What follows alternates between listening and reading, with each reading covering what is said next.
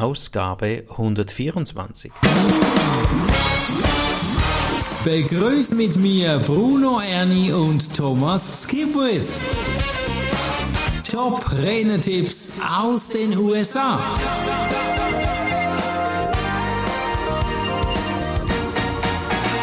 Katz, da geht es um Showbusiness und es ist unglaublich, wie man ja etwas inszenieren kann. Aber damit du richtig inszenieren kannst, musst du wissen, wer vor dir sitzt. Und das ist schon auch der erste Tipp. Beginne mit dem Herzen und erkenne deine Ziele. Ja, Peter hat wertvolle Informationen über das Ganze, wie er herangeht, um die Herangehensweise, lieber Thomas. Er macht etwas ganz Besonderes, bevor er da startet mit dem Publikum. Was macht er dann? Er macht eine gründlichere Publikumsanalyse als die meisten anderen Redner. Mhm, also wie merke ich denn, dass er gründlicher ist, indem er eben Fragen stellt und du weißt sogar welche? Ja, und zwar, er überlegt sich, warum bin ich hier? Mhm. Weshalb sind diese Menschen gekommen? Was brauchen diese Menschen in diesem Moment? Zu welcher Branche, welcher Industrie spreche ich? Womit könnten Sie zu tun haben?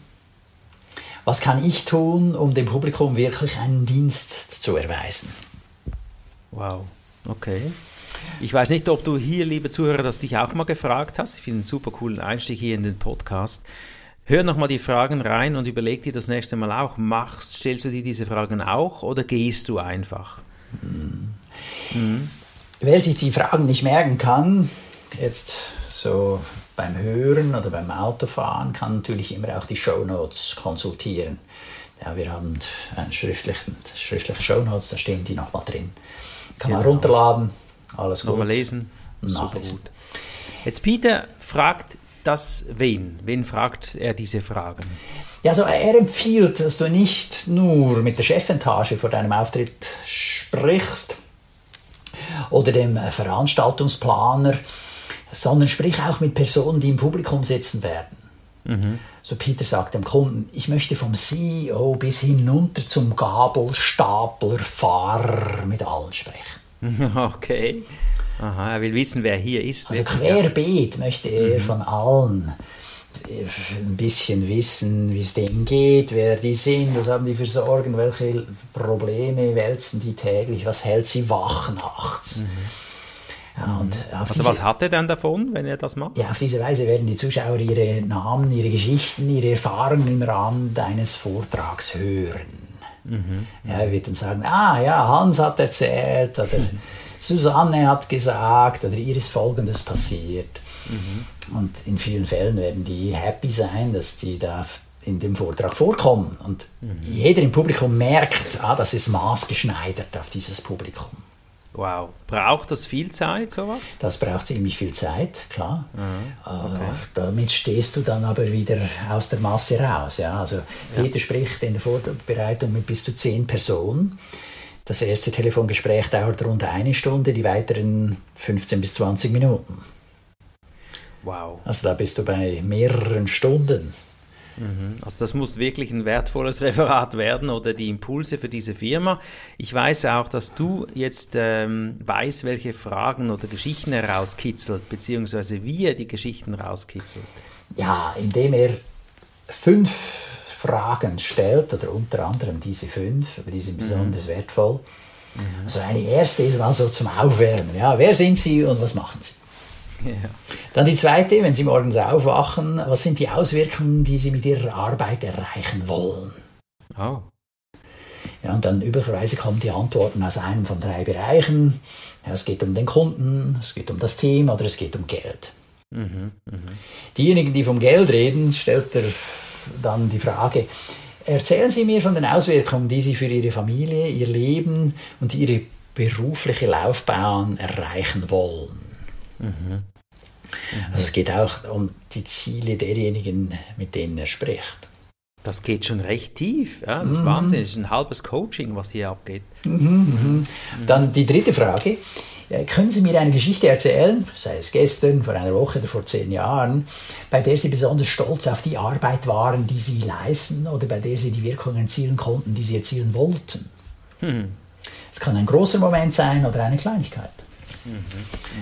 Ja, das ist auch eine Frage, die dazu beiträgt, dass die Leute ins Erzählen kommen. Ja.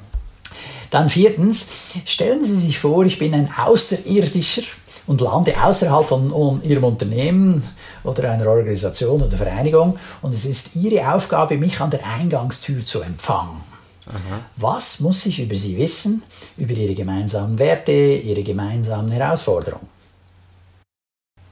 Ui, okay. Ja, Das, da kommen die auch ins Reden. Ja? Ob es Ihnen gefällt, ob es Ihnen in der Unternehmung gefällt oder nicht. Ja, solche Dinge kommen da raus. Und dann fünftens, gibt es sonst noch etwas? Thomas, wenn ich jetzt dir hier die Fragen so, wenn ich das dir so zuhöre, würdest du, machst du das? Würdest du sowas machen? Wie, was ist so deine Meinung oder Erfahrung? Ja, also ich finde das äh, fantastische Fragen und ich habe das so bisher noch nicht gemacht in der Art. Ja. Äh, Ich habe maximal mit drei Personen gesprochen und das hier ist natürlich, geht natürlich viel tiefer. Total. Da es geht ja hier auch ums Thema Showbusiness, oder? So bist du im Showbusiness und da greifst du natürlich total auf die Zuschauer ein und das lebt, das ist ja Wahnsinn. Ja, für mich hat das Wort Showbusiness eben mehr mit Show zu tun und Schein. Aber hier bin ich der Meinung, wenn du solche Fragen stellst und dann auch die Antworten in deine Keynote einflechtest, dass du da eben nicht nur beim Schein bist, sondern da geht es dann auch ums Sein. Ja, da gehst du voll ans Eingemachte. Ja, er sagt ja auch Tipp 1, beginne mit dem Herzen, oder? Das ist ja dann eben die eingemachten Geschichten. Ja, und dann ist es eben nicht nur eine Show, sondern da hast du echt erfasst, was Ja. in dieser Organisation oder in diesem Publikum abgeht und bist voll bei ihnen. Und, und dann kannst du sie dann richtig bewegen. Die Geschichten verbinden ja auch untereinander. Lass uns den Tipp 2 noch angehen. Ja, mach einen Auftritt zu einem einmaligen Erlebnis. Ja. Ja. und das ist dann eben möglich, wenn du diese Geschichten von den Leuten kennst und sie einbaust. Äh, nutze aber auch deine eigenen Erfahrungen und Fähigkeiten, um einmalige Erlebnisse für das Publikum zu schaffen. Peter beispielsweise hat früher Theater gespielt und ist Musiker. Während seiner Auftritte spielt er immer wieder passende Songs.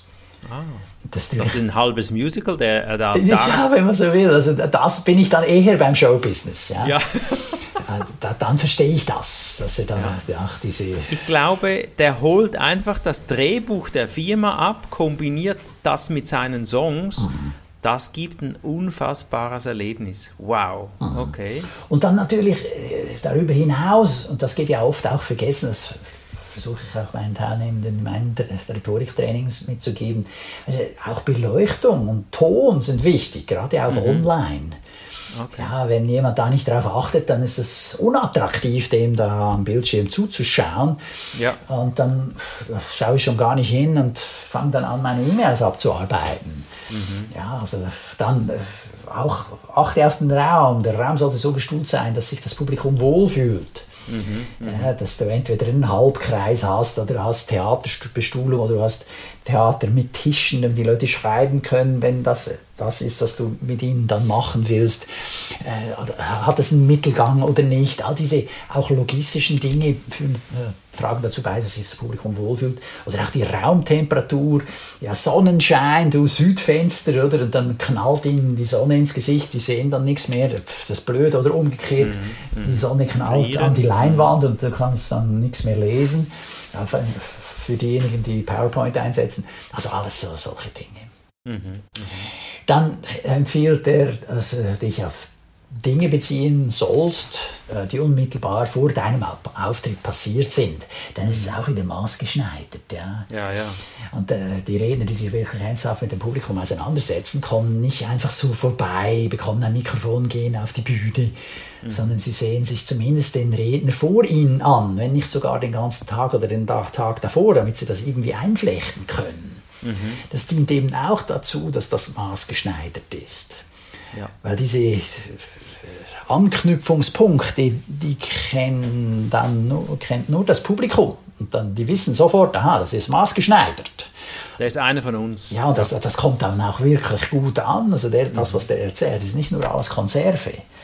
Gut, in seinem Fall, wenn man jetzt mal da diese, sich die Zeit genommen hat und mal mit den mit all diesen Leuten zu telefonieren, dann ist eh klar, dass der sich die Mühe genommen hat, um das Maß zu schneiden. Aber Ja, ja. Schon, schon dieses hier, dass du am Tag zuvor dabei bist, ist natürlich äh, ein Respekt auch vor dem Publikum und Mhm. das wiederum rechtfertigt auch dein Honorar, so wie wir es in der letzten äh, Podcast-Episode 123 gehört haben. Ja. Mhm, Also äh, wie kann man das rechtfertigen, dass man so viel Geld nehmen will für eine Stunde auf der Bühne? Ja, ja. Also er unterstreicht nicht nur die Erfahrung jetzt, sondern eben auch sein Tun. Und dann hat er noch eine Überlegung. Ja, überlege, wie du die Bühne benutzen wirst.